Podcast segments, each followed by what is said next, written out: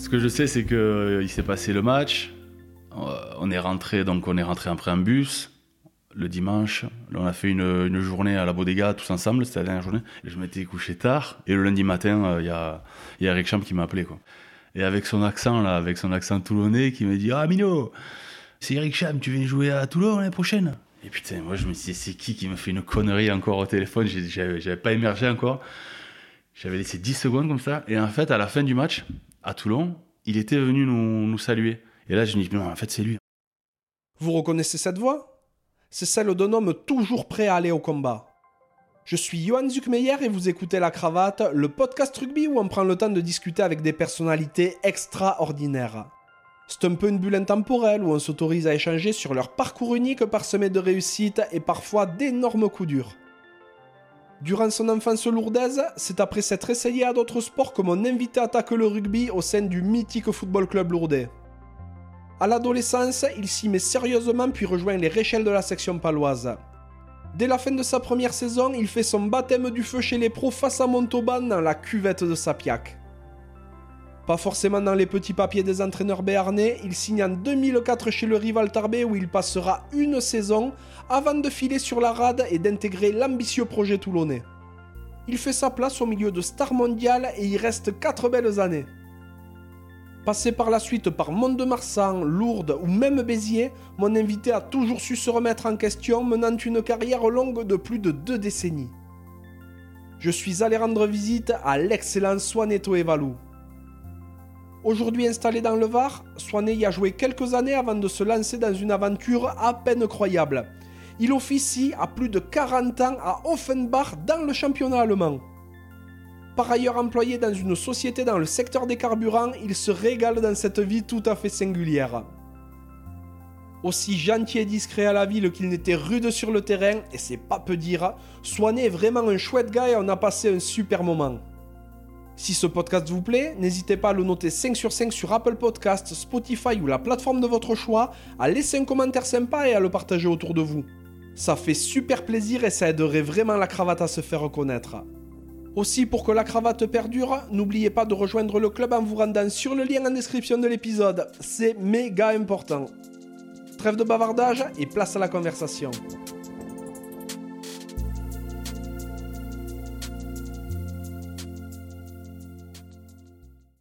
Salut Swanet Salut Johan. Ça va? Ouais, ça va impeccable, merci. Bon, trop bien. Merci de me recevoir ici, hein, dans ton fief de Lourdes.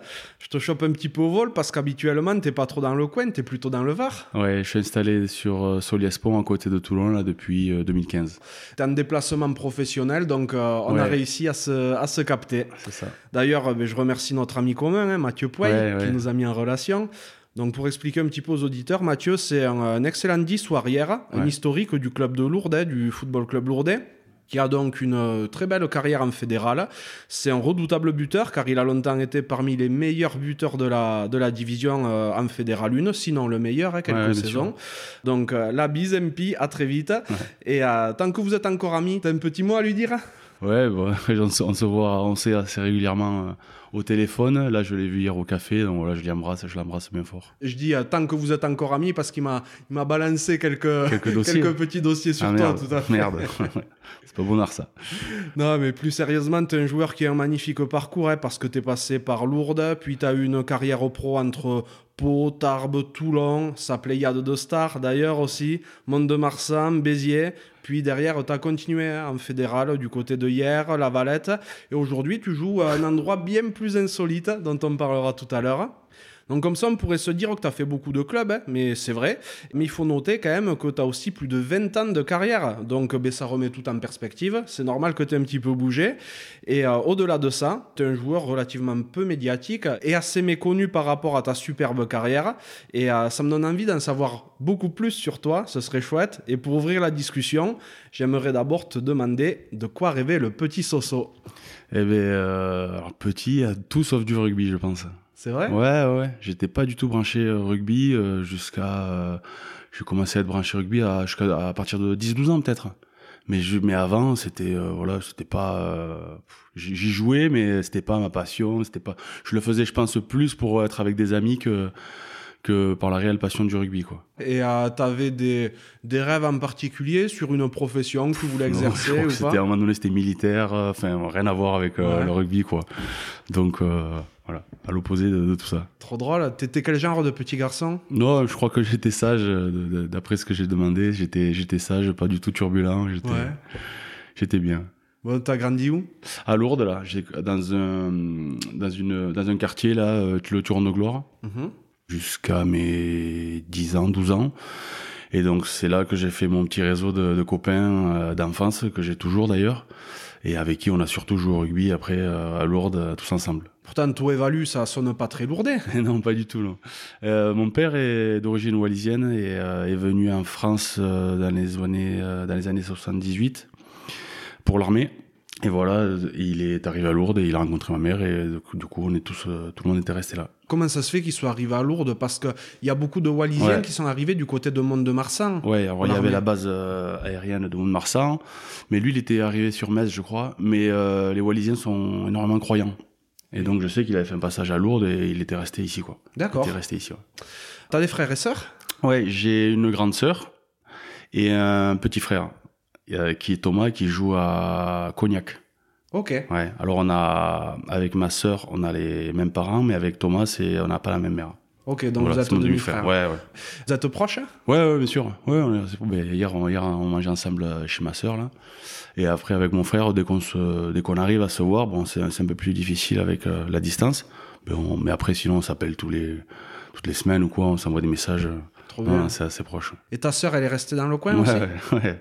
Elle travaille dans une auto-école à Lourdes, elle a, elle a jamais bougé. là. Ah, Elle est ben, toujours restée là. Très bien, une, une vraie. une enracinée. Donc ton papa euh, était militaire et ta maman, qu'est-ce qu'elle faisait? Elle avait une société de bus. À l'époque, euh, ben, ça, ça existe toujours, il fallait aller chercher les, euh, les, tou- les, les pèlerins à la gare pour les amener après dans les hôtels. Donc elle avait une société de, de bus là, qui faisait ce ramassage euh, euh, des pèlerins et aussi un ramassage euh, scolaire avec les, les collèges et les lycées de, de Lourdes. Ah super, c'est Ouais. trop... Ben, c'est- ben, c'est super un peu comme les, la Lubie Manterola, quoi. Ouais, ouais. C'est la même, la même chose. T'es issu d'une famille du rugby? Oui, mon père avait joué après à Lourdes. euh, à mine, je sais qu'en 1980, il a été euh, champion de France euh, National B avec Lourdes. Et ensuite, c'est mon oncle, donc le frère de ma mère, qui m'a amené au rugby euh, quand j'avais 7 ans. Parce que lui, il jouait euh, à Saint-Pé-de-Bigorre, tout ça, il jouait aux alentours. On a des petits clubs aux alentours là. Et il était éducateur à Lourdes et c'est là que c'est lui qui m'a amené au rugby en fait. Ouais, Et euh, ton père, il jouait quel poste deuxième ligne, je crois. Ah ben un grand aussi quoi. Ouais, deuxième ligne, ouais. Tu dis que tu t'y es vraiment intéressé aux alentours de 11-12 ans, mais t'as commencé à jouer avant quand même ouais, en, 80, en 89. J'avais Donc, 7 t'avais ans. 7 ans, Ouais, ma première Oui, licence à que 7 ans. T'es la génération 82. C'est ça. Tu t'es essayé à d'autres sports ouais, avant? ouais, j'ai fait un petit peu de basket, du foot. Je pense que dans les années. euh, donc en 87, après en 90, j'ai fait un petit, j'ai j'ai touché un petit peu à tout. Mhm. Et après, je suis revenu sérieusement peut-être en 91, 92 là, quand j'avais 10 ans. Et là, c'est là que ça, c'est là que ça s'est s'est lancé quoi. Qu'est-ce qui a fait que tu t'es peut-être plus dirigé, euh, que t'as choisi le rugby parmi tous les autres sports que Ouais, tu les, faisais? les copains, c'est les potes. On était une bande de potes là sur euh, au Turon là, dans mon quartier. Et en fait, euh, on était tous les mercredis au stade, tous les week-ends au stade. On tapait, enfin, on s'amusait avec un ballon. Et c'est ça qui a fait que, que, que je suis resté au rugby quoi. C'est vraiment pour l'ambiance euh, plus qu'autre chose. Ouais, je Au com- début. Je comprends.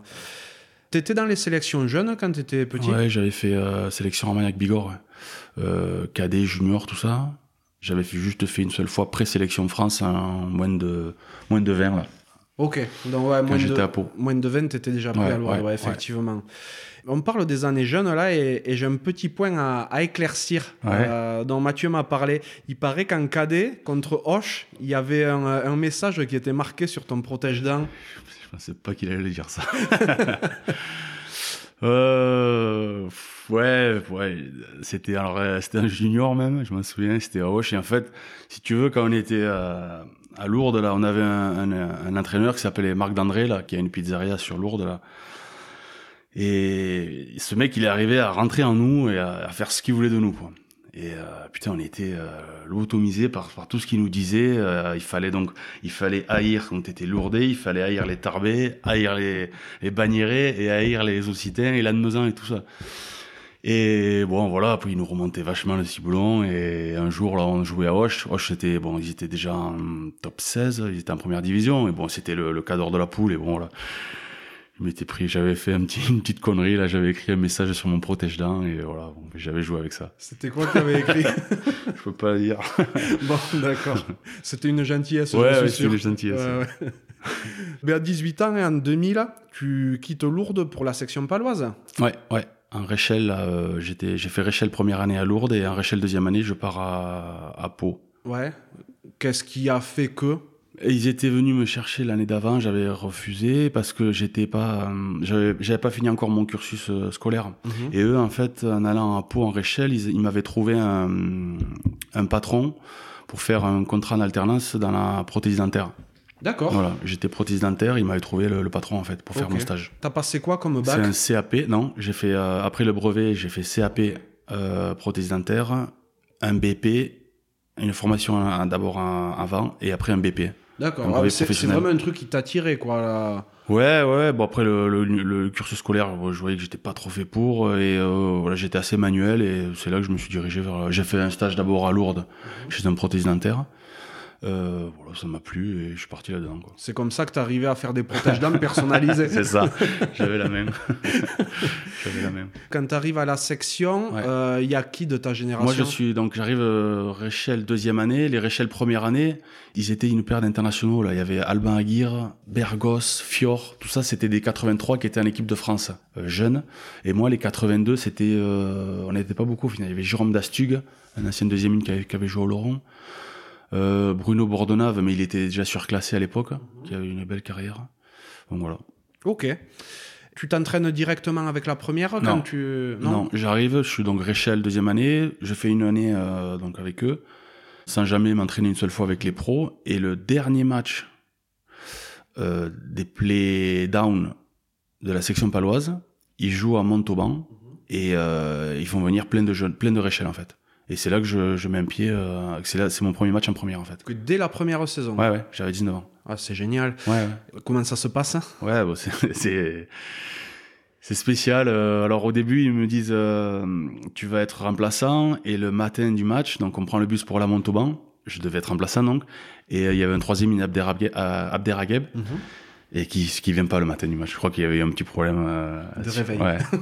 et euh, donc euh, d'entrée, j'arrive là-bas, ils me disent non non, tu joues titulaire. Putain, je me retrouve euh, balancé là-dedans à Sapiac. euh, dans cette cuvette, putain, je m'en souviens, c'est c'est des gros souvenirs, hein, des bons souvenirs. Comment ça s'est passé? Ouais, ça a été, ouais. Tu t'en es sorti? Ouais, ouais, ouais, ça a été, ça a été. Mais c'est un super, super Ah, souvenir. J'imagine. T'étais, euh, mais tu jouais, je suppose, avec euh, Pierre Triep et tout et tout. Eh ben, c'est le dernier match à Pierre Trip Club de Giel. ok. Ce match-là, c'est son dernier Ah, bah, match. c'est génial. Ah, c'est des souvenirs. euh, la première ligne, je me souviens, c'était Sébastien Bria, David Laperne et Pierre. Putain, c'était. ouais, ça, ça piquait. Ça, Ouais. c'était la première ligne. Oui, c'était des vrais, ça. Bon, ben, on lui passe le bonjour Ouais, à Pierre, ouais, bien sûr. évidemment. Ouais. Tant en pro, donc dès cette fin de saison-là, Ouais. t'arrivais à, à encore retenir le- l'apprentissage? Ouais, bien sûr. J'ai donc continué. Donc là, c'est on est en, en fin d'année Réchelle. Je passe après Espoir. Et là, je commence à m'entraîner avec la une Mhm. et à faire euh, une paire de matchs. Mais à côté, je suis toujours euh, en alternance avec euh, dans un cabinet de prothèse dentaire à Pau. Et à la fin de cette année-là, ils me font un contrat pro.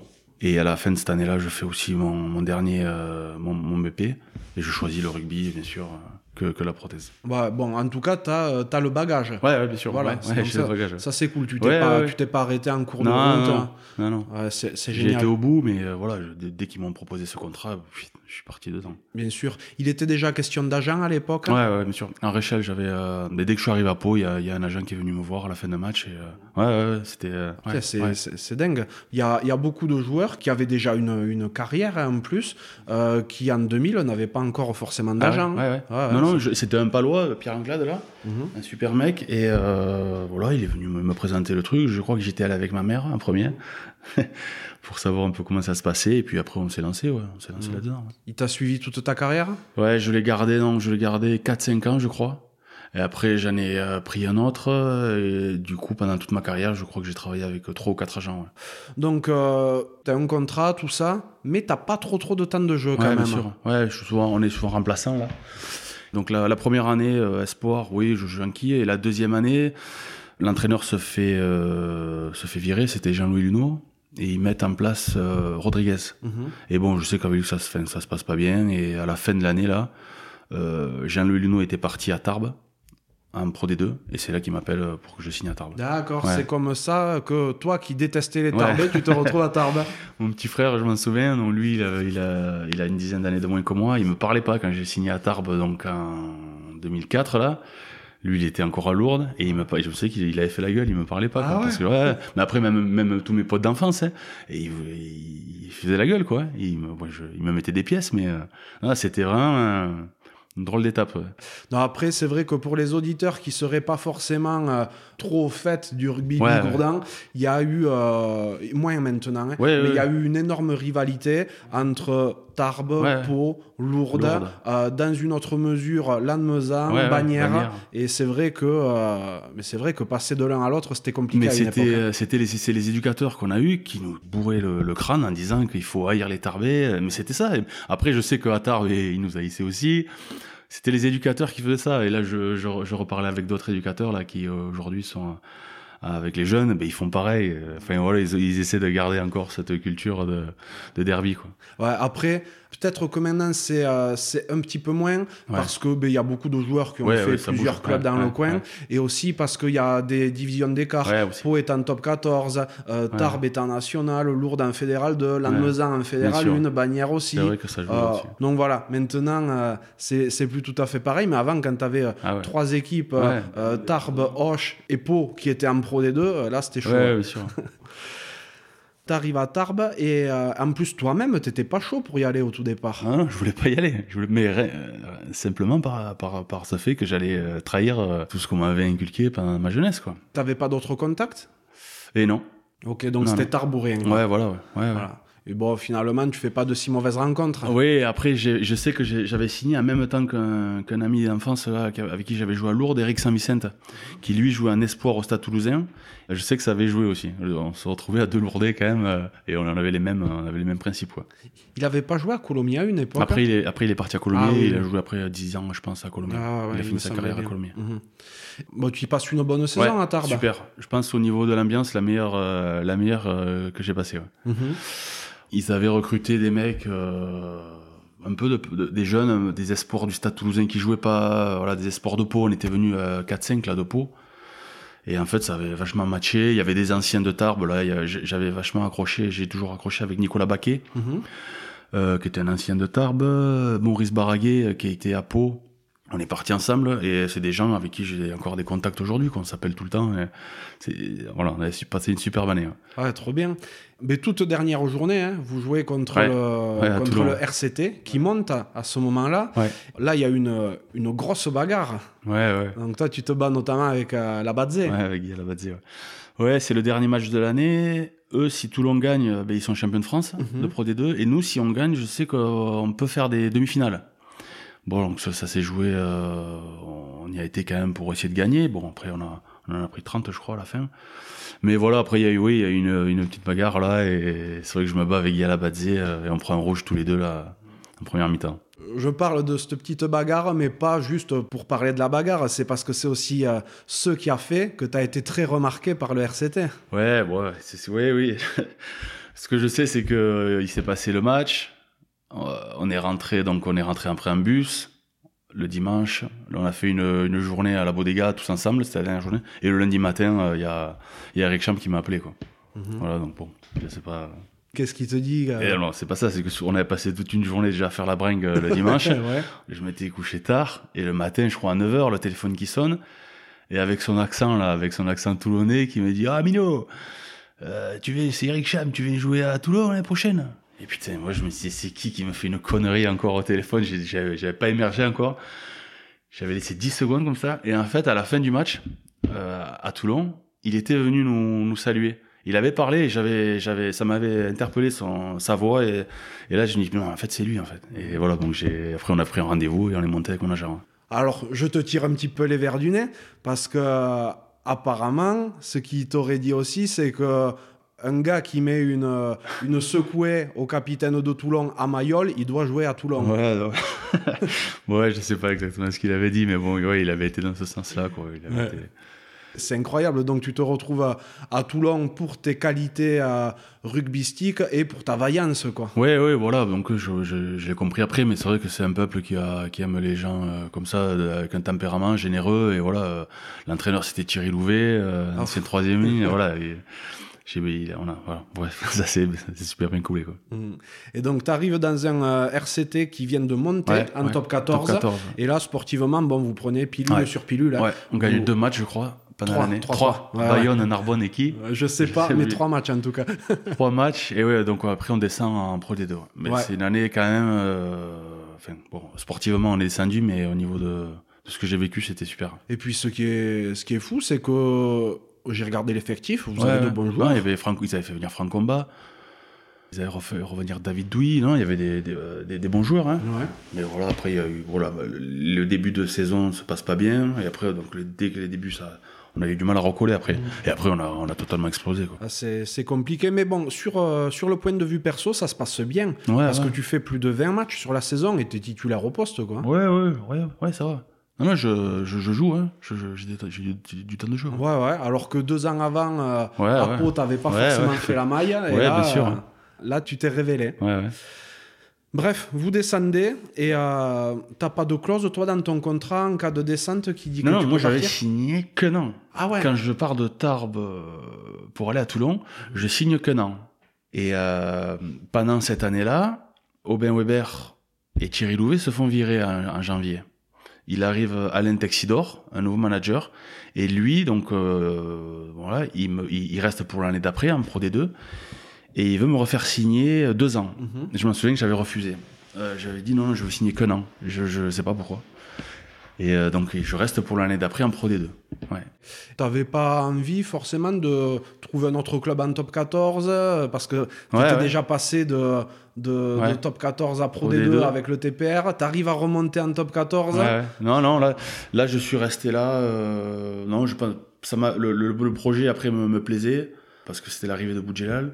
Et donc il y a eu plein de choses qui ont été mises en place. Et non, non, je, je, je me plaisais quand même dans, dans, dans ce coin.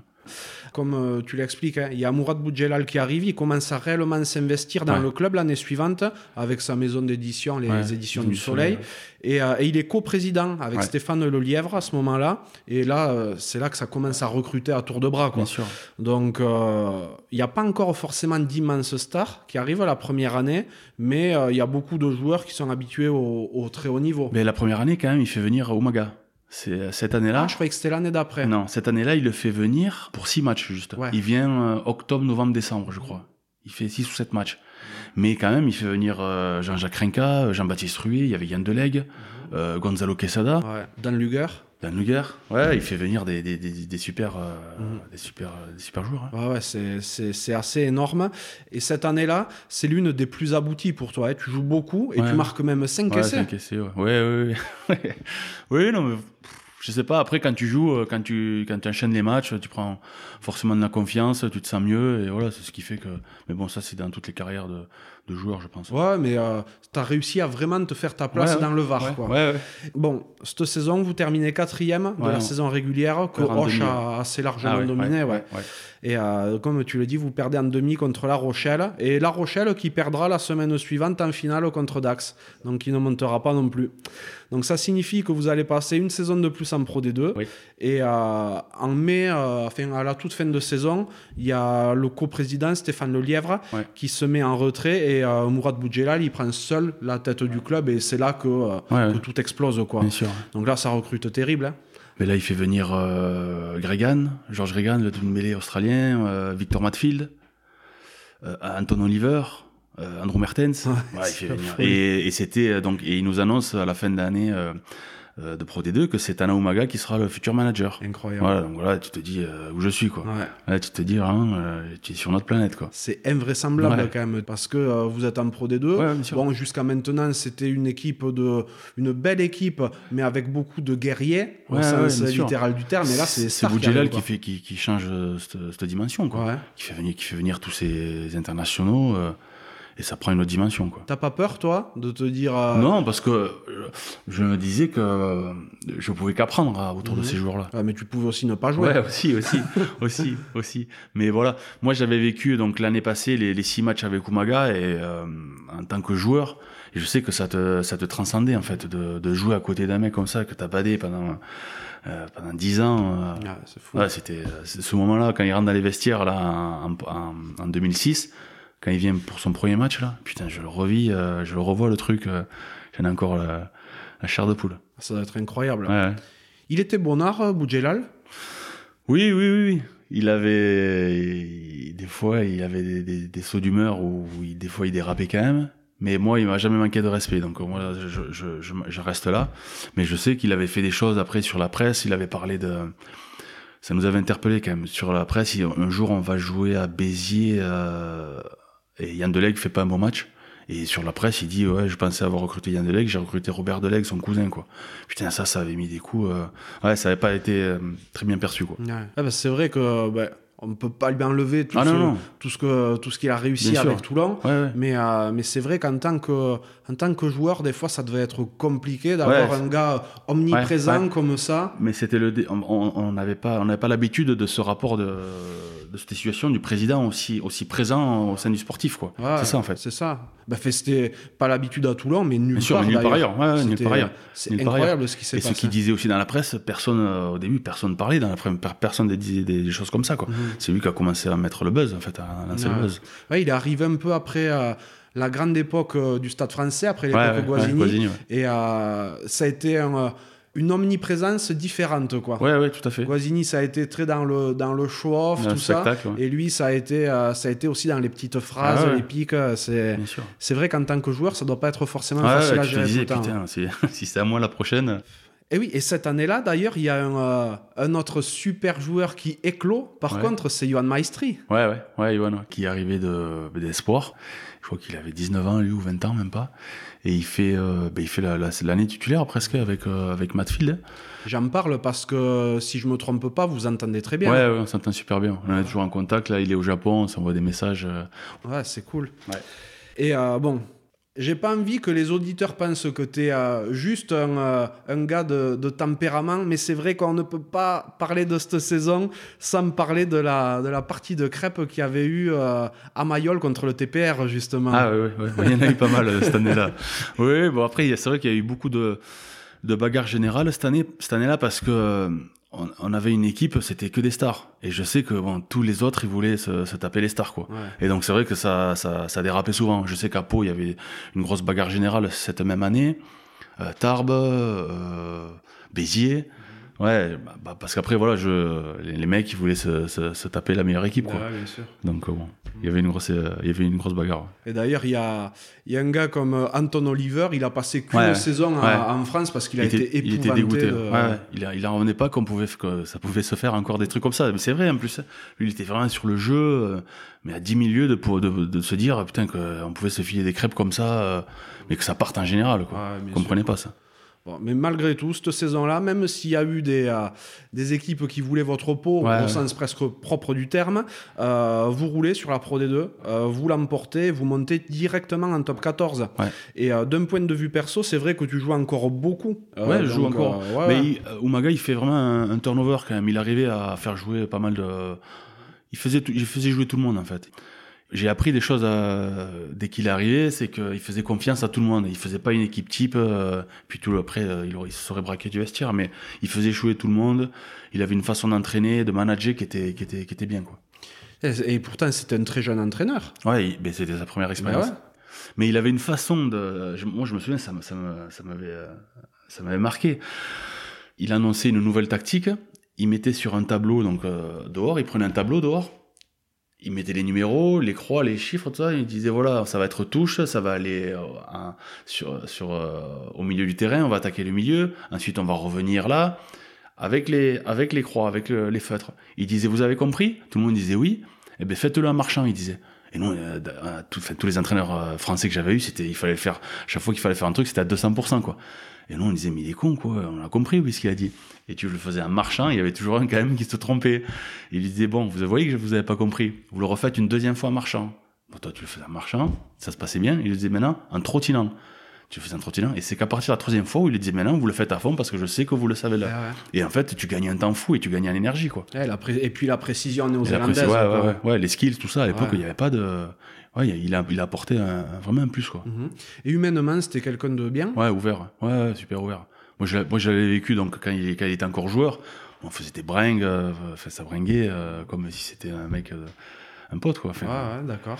Non, non, super ouvert. Et donc, euh, au milieu de toutes ces stars, tout ça, en termes de communication, comment ça se passait? Vous parliez français, Ouais, anglais, anglais, tout en, tout en anglais.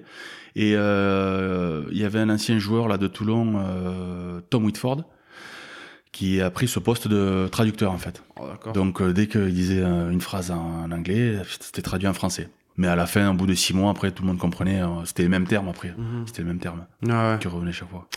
Donc c'est vrai que vous remontez en top 14 et là il y a de nouvelles stars hein, qui arrivent comme euh, Sonny Bill Williams, Ouais. Jerry Collins. Pff, c'est de la folie. Et on parle de stars, mais il y a aussi euh, ton cousin qui arrive, Ouais. José Suta. Ouais, Souta, ouais. Ouais, José, ouais. Euh, qui lui était à Mont-de-Marsan l'année passée. Et bon, lui aussi, il a- je lui mets des pièces, il a, il a eu une petite bagarre aussi avec, euh, avec Lozada, je m'en souviens. Putain. Et bon, oui, après, il vient l'année d'après, et voilà, puis on, on habite, on est voisins, on habite dans le même bâtiment, là, voilà, ça, ça match aussi d'entrer avec lui. Je- J'ai cru comprendre que vous entreteniez une relation particulière tous les deux.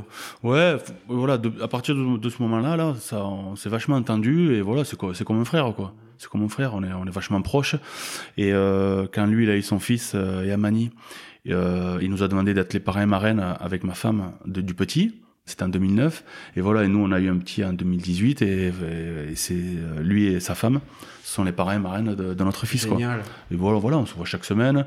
Lui, il a une brasserie sur Toulon. Euh, le matin, je vais boire le café euh, avant d'aller bosser. Euh, non, non, mais on se voit toutes les semaines. ouais. Mhm. Et euh, vous êtes cousin au sens littéral du terme? Non, on n'est pas. On a, Ah. Je pense pas qu'on ait de, de, de lien euh, de sang. Mais voilà, enfin, c'est comme, comme si on en avait. D'accord, mais je, je croyais que vous étiez cousins. En même temps, à chaque fois que t'entends euh, un Wallisien ou autre Ouais, d'origine wallisienne ouais, qui parle, ils sont que- tous cousins. Oui, c'est vrai, c'est vrai, parce qu'il y a pas.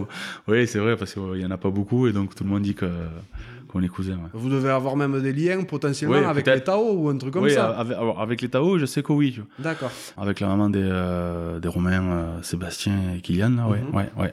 ok. Cette saison-là, en top 14, comment elle se passe pour toi? Et euh, je joue 4 matchs, je crois, 3 ou 4 matchs. Mhm. Je suis mis au placard en septembre, octobre, je crois. Et de, de là, je joue plus de matchs. Mis au placard par rapport euh, au tempérament, Ouais, je par pense que c'est le rapport. comportement. Ouais. Ouais. Après, j'avais fini sur un match euh, avec Toulon là, contre le Stade français. Bon, euh, et euh, Oumaga, il m'a fait comprendre qu'il en voulait plus de ça. Quoi. Bon, pour parler un peu de ce match face au Stade français, effectivement, c'était un match où, où d'ailleurs en mêlée, il y avait euh, David Banquet Ouais. face à Rodrigo Roncero. L'Argentin, ouais. Là c'était du, c'était solide. Et euh, ouais, après une, euh, après une mêlée que, où vous faites défoncer, fait- se fait vous êtes emporter. à 7 contre 8 Ouais, sur cette mêlée. Et euh, il y a une bagarre qui démarre. Et, et toi, t'attrapes Parisais. Ouais bon après, bon, je sais que. euh, je me souviens que Krenka, dans les, avant le match, il me disait ouais, dès que vous voyez un truc, euh, vous y allez. Et puis, moi, j'avais fait ce qu'il avait dit. Quoi. Voilà, bon, bref. Mais sauf que là-haut, là, le, manager, il était pas. Il pensait pas comme ça. Quoi. Ouais, donc ça a été fini pour toi. Ouais, ouais, après je, je, je joue plus, ouais. ouais. Je joue plus, je joue en espoir et à la fin de l'année, je, j'étais en fin de contrat, Ouais. donc je pars à Mont-de-Marsan. Qu'est-ce qui fait que tu vas à Mont-de-Marsan et pas ailleurs? Parce qu'encore. C'est l'agent, donc je change Ouais. et je prends l'agent de José là. Et lui, il me trouve Mont-de-Marsan. Il me trouve Mont-de-Marsan, euh, deux ans, euh, voilà, avec un bon contrat. Et voilà, je, je pars, je pars à Mont 2, quoi. Et donc là, ça me fait injure à Mont 2, hein, qui est un magnifique club, mais tu viens de Toulon, là où il y a des Galactiques, et tu te retrouves en euh, milieu de tableau de Pro D2. Enfin, Mont-de-Marsan descend. ils descendent, voilà. ouais. Eux, ils étaient en top 14 aussi et ils descendent. Et euh, voilà, je me retrouve quand même avec un. Il y avait une ossature top 14. hein. Et euh, cette année-là, euh, on fait quoi milieu de Euh, milieu Vous de- faites euh, 12e Ouais, ouais. Faites 12e de Pro D2, t'as pas d'autre d'autre choix, toi, que, que Non. Mont-de-Marsan Non, non. Ce, ce manager, ce, cet agent-là me propose mon 2 très tôt. Et donc, je prends la décision là, quoi. Ok. Mais tu sais, quand t'es joueur, après, tu te dis, tu, la première occasion, tu te dis, je la, je la prends, quoi. Peut-être que, ah oui, c'est vrai qu'après, j'avais eu un contact avec Aix-en-Provence qui montait en Pro D2. Et il m'avait appelé Gilbert Doucet, euh, qui était, euh, qui était manager, mais je m'étais déjà engagé avec Mont-de-Marsan. Ouais, Ouais, c'est vrai. Ah, ça t'aurait évité de, trop Ouais, de, déménager trop loin. c'est ça, c'est vrai. Mais voilà, de- quand t'es joueur, tu te dis, voilà, je, la première occasion, euh, tu la prends. C'est une drôle de vie, hein, quand même. Ouais, ouais c'est spécial. Hein. Mhm. C'est spécial. Pendant ta carrière, tu as eu cette peur de pas trouver de contrat? Ben, je pense que oui. Ben, je pense qu'à ce moment-là, après Toulon, oui. Ouais, je l'ai. C'est pour ça que je, je signe directement à Mont-de-Marsan, ouais. je pense. Ouais, parce que j'ai l'appréhension de pas retrouver de club. Ouais. Bon, mais cette saison-là, euh, même si vous terminez 12e, donc collectivement, c'est loin d'être satisfaisant pour une équipe qui descend de top 14, toi, tu as énormément de temps de jeu. Ouais, Euh, ouais. C'est la saison où tu joues le plus de ta carrière. Étonnamment, alors que jusqu'alors, tu étais euh, troisième lignel, là, tu joues surtout Ouais, en il me 8. fait jouer 8, ouais. De- L'entraîneur, c'est Marc Dalmazo, là. Et il me fait jouer 8, ouais. Donc, bon, après, moi, je, je m'adapte et euh, ça me va très bien. Ouais, ça t'a plu. Ouais, ouais. Et, euh, deuxième saison, par contre, c'est beaucoup, beaucoup mieux. Euh, vous terminez quatrième, et, euh, mais vous perdez en demi-finale contre Albi. C'est ça, c'est ça. Et là, euh, c'est la fin de mon contrat aussi. Ouais, Ouais, tout à fait. Et toi, tu as joué euh, tout le début de saison. Ouais, je me pète, euh, je me pète l'épaule, là. Fin octobre. Ouais, fin octobre. Je me fais pas opérer. Je reviens en janvier, ça repète. Et là, je me fais opérer donc en février. Et à ce moment-là, ben, c'est là que tu te rends compte que c'est c'est cruel, quoi. Avant, avant la blessure, il- il, euh, j'ai j'ai rendez-vous avec donc Marc et mon agent. Il me dit non, on te refait signer toi. Sais, je me pète et il te dit non, finalement, euh, on va faire signer l'autre. On va garder l'autre. Ouais, c'est c'est cruel. hein. Ça endurcit, quoi. C'est C'est la loi du sport, je pense, c'est comme ça. Après, il faut, faut arriver à se détacher.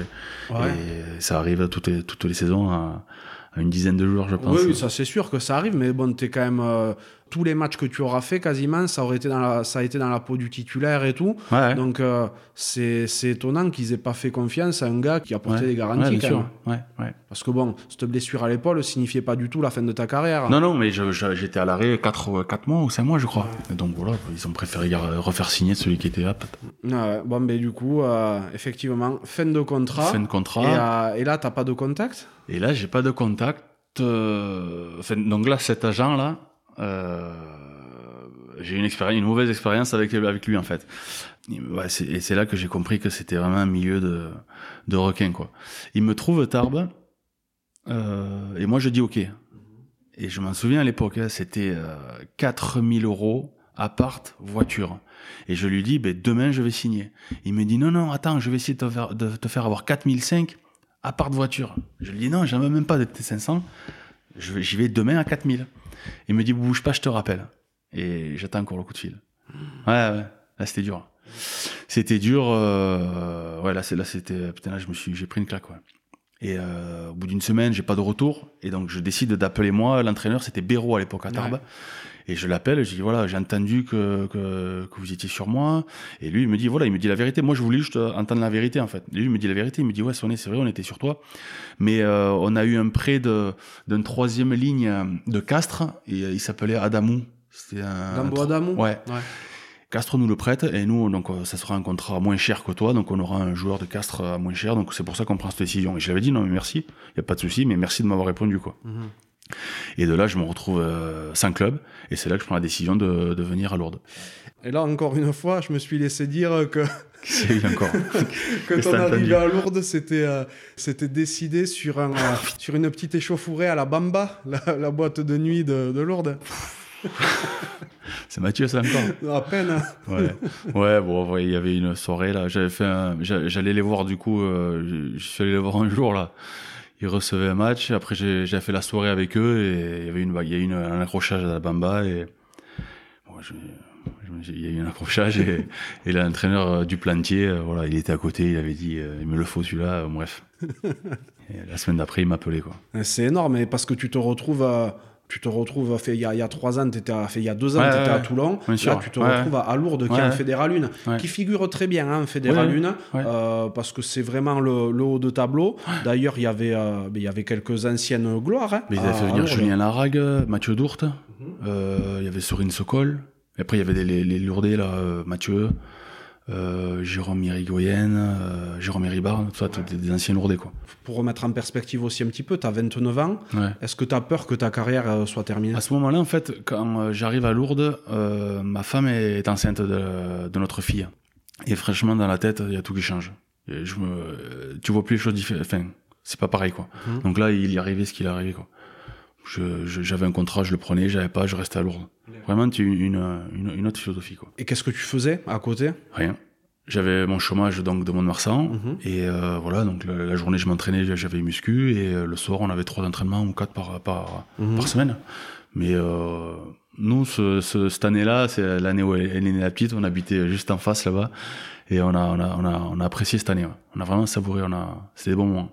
Tu te mets pas la, la pression Non. pour euh, trouver autre chose, que ce soit professionnellement ou rugbystiquement. Au niveau de- du job, je fais même des démarches pour faire une reconversion.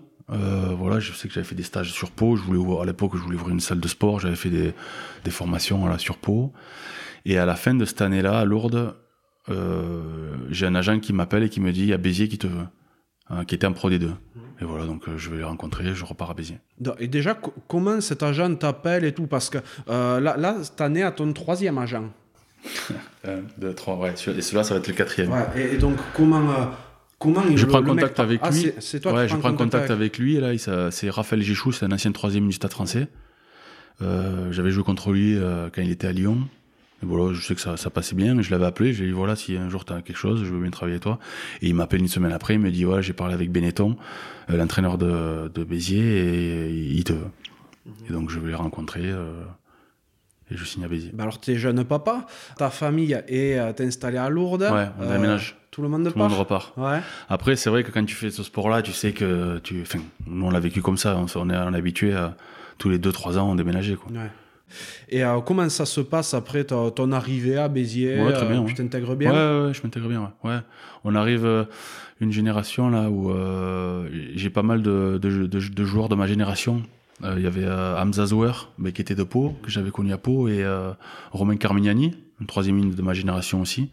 Et voilà, on s'entend bien. Franchement, on a un petit groupe là de, potes et nos femmes sont amies aussi. On est ensemble tous les week-ends. Ça se passe bien. Et premier match championnat, tu marques ton Ah, territoire encore. Et ouais, j'avais oublié. Euh, ouais, ouais, Inter- il y a ce Internet premier match. rien, euh, hein. non, ouais. ouais, ce premier match contre Brive là et euh, voilà, premier match de saison et carton rouge. Carton Petite, rouge. euh, petite échauffourée. Et, Ouais. et tu prends un rouge avec Arnaud Mella. Avec alors Arnaud que c'est pas avec lui que non, tu t'attrapes. Non, et lui aussi, je crois que lui il est pris parce qu'il est capitaine peut-être. Mhm. Bah après, ce qu'on peut pas t'enlever quand même, c'est que quand il t'arrivait d'avoir des petites échauffourées, tu choisissais, tu choisissais pas les plus petits. je sais pas. T'étais pas un lâche. Hein. ouais, ouais. Hein, attrapé de ces bestiaux à chaque fois, quoi. Bon, en tout cas, ça se passe super bien pour toi, Béziers, parce que tu as beaucoup de temps de jeu. hein. Et la deuxième saison, euh, tu te retrouves avec d'anciennes, euh, une ancienne connaissance de la cravate, notamment Marc Baget. Marc Baget et Jean-Baptiste Peyras. Ah Je crois oui, c'est vrai. Jean-Baptiste la première année, je crois, il vient. Dès euh, la première ouais, année Ouais.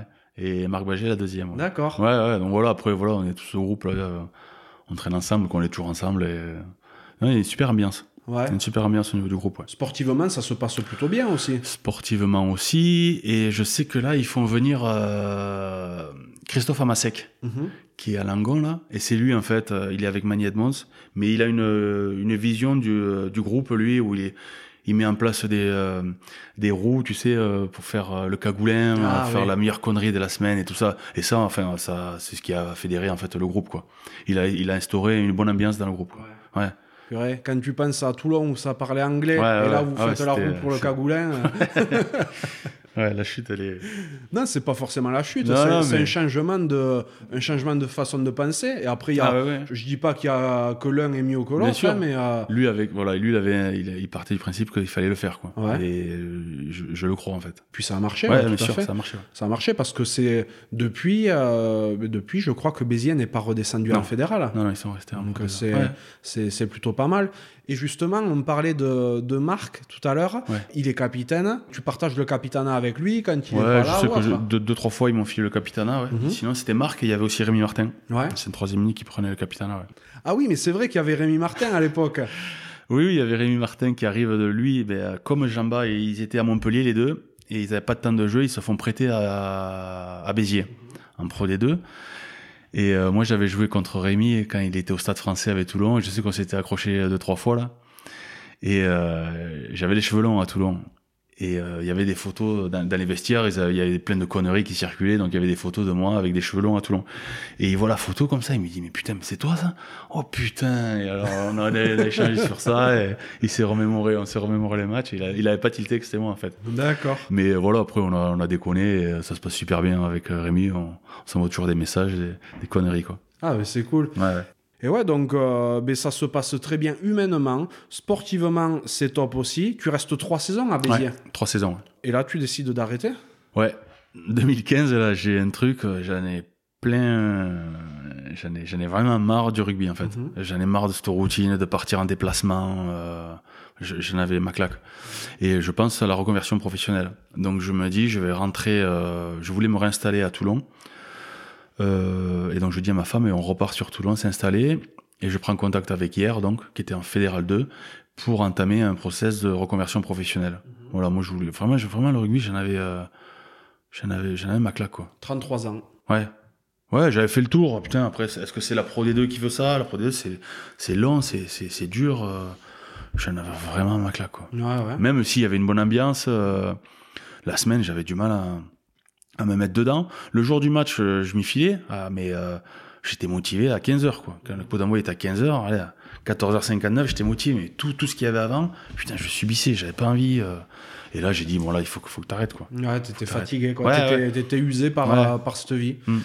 T'avais d'autres opportunités par ailleurs. Si t'avais eu envie de continuer, t'aurais pu avoir des contrats, t'aurais pu prolonger. Là, il, voulait à me, il prolonger, euh, Béziers, ouais. ben, à Massec, il voulait me prolonger deux ans, ouais. Et euh, j'ai dit non. Ouais, mais c'était, c'était tôt, en janvier, euh, en janvier euh, de ma dernière année, là. Si, euh, 4-5 mois avant, je leur ai dit, j'arrête. Ouais, la décision a été prise tôt. D'accord.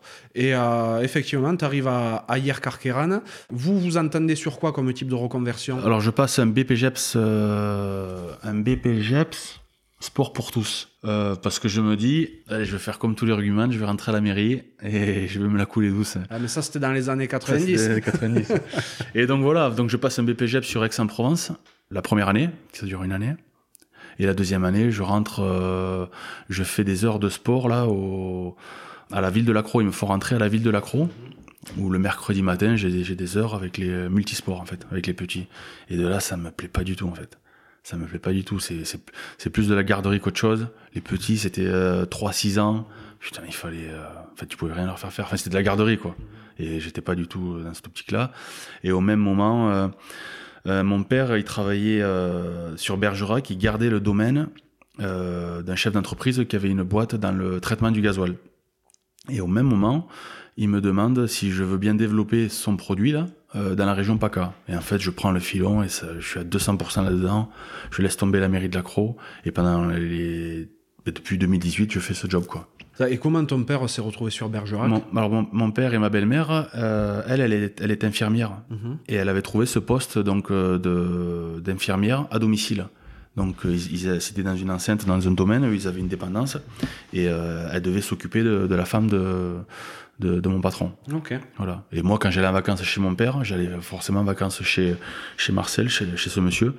Et donc lui, il m'a- proposé comme ça. Quoi. Faut- Mhm. Je suis allé deux, trois fois, ça, ça, ça, ça s'est bien passé, et puis il m'a proposé ça. D'accord, ok, je, je comprends. Tes parents se sont séparés quand tu étais jeune? Ouais, ouais, ouais, très Mhm. tôt. Ouais, Ouais, Ouais. très tôt, ouais. T'avais quel âge? Euh, je crois que j'avais deux, trois ans. Ah oui, d'accord, c'était... euh, Je les ai pas connus ensemble, mais euh, voilà, moi j'ai grandi avec le papa de Mathieu en fait. Ok. Voilà, moi ma mère elle s'est, euh, elle s'est mise après avec Bernard, euh, son mon beau-père quoi. Mhm. Et euh, moi j'ai grandi euh, avec eux. C'est pour ça qu'on est proche avec Mathieu. quoi. Ok, je comprends, Voilà. tout s'explique. Voilà. Donc ouais, tu joues à Ayer Carqueran, d'abord deux saisons en Fédéral 2, vous êtes champion, vous montez en Fédéral, une, Ouais. et euh, du coup c'est un peu la reprise pour toi du rugby à assez bon niveau. Ouais, ouais, ouais, bien sûr, mais bon, Malgré toi. on a un super groupe. Là, là je, je, je m'épanouis vraiment. Là, ça, ça me va en fait. Jusqu'à là, ça me va. Mais après, ça, plus ça allait, euh, je trouvais plus. Parce que oui, tu passes euh, deux saisons en Fédéral 1, Ouais. Euh, en tout, j'ai fait quatre saisons. ouais. donc deux de Fédéral 2 et deux de Fédéral 1. exactement deux de Fédéral 1, mais euh, il y avait à nouveau les exigences que tu voulais Ouais, pas ouais. voir à, que tu voulais plus voir à Béziers. C'est ça, mais après, donc, je, je, je prends ce job aussi et je me déplace beaucoup. Et donc euh, la journée, je, je, roule beaucoup, je fais des, euh, enfin je fais pas mal de kilomètres. Le soir, euh, voilà, il faut s'entraîner à 19h le soir. Tu rentres à 20h30, 21h. Le lendemain, tu te refrappes un, un Toulon-Lyon en voiture. Et en fait, voilà, que je commençais à être fatigué. Je commençais à être fatigué et je voyais que ce, ce, cette opportunité, c'était c'était le mieux pour moi, quoi. Cet âge-là, c'était le mieux. Ouais. Et professionnellement, c'est toi qui arrives à développer la région tout seul? Ouais, ouais. Il y avait un portefeuille client là. -hmm que, que, je devais entretenir, mais je devais aussi trouver d'autres d'autres clients, donc développer euh, un, autre, un, autre, réseau. Ouais. Ok. Ouais. Donc c'était un taf de commercial. Ouais, c'est ça, c'est ça. Okay. ça. Tu passes ces deux saisons en Fédéral 1 à, à Yerkarkeran, et, euh, et, là tu décides d'arrêter? Ouais, je décide d'arrêter pour me consacrer vraiment euh, au boulot, quoi, à la reconversion professionnelle. Et puis voilà, donc je dis à, je dis à Greg Le Corvec, qui est, qui est manager à, à, à hier, voilà, j'arrête Greg. Bon, il, il, avait, il avait compris, quoi. Il avait compris. Donc là, on est en 2017. J'arrête en 2019, je crois. Ouais, 2019, ok. 2019, ouais. J'ai fait 2015-2019 à hier. Donc 2019, euh, t'as 37 ans, hein, quand ouais. même. Là, ça doit commencer à tirer, même, ça... même, physiquement. Physiquement, mais c'est mentalement, j'arrivais plus à, j'arrivais plus à y mettre, quoi. J'arrivais plus à m'y, enfin, j'arrivais plus à y mettre. Je, je, je, pensais plus à dire des conneries dans les vestiaires que mais, mais c'était la semaine. Le jour du match, ça allait. Le jour du match, j'arrivais à m'y filer. Mais, mais la semaine, tout ce qui se passait avant. Et je voyais que je balançais trop de saucisses. Et je voyais que les jeunes, ils commençaient à aller dans ce chemin-là. Et je me suis dit, non, il faut arrêter parce que sinon tu vas.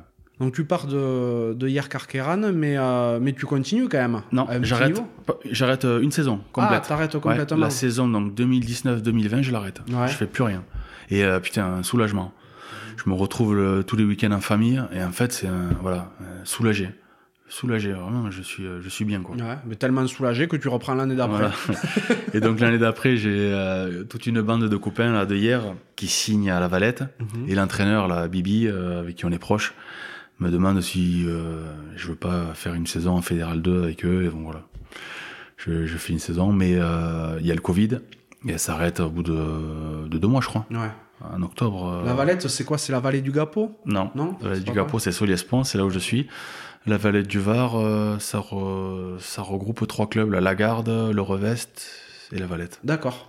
Et t'arrêtes après euh, définitivement? Là, j'arrête. Covid? Ouais, j'arrête. Enfin, presque définitivement. Ouais. Donc là, on est saison 2019.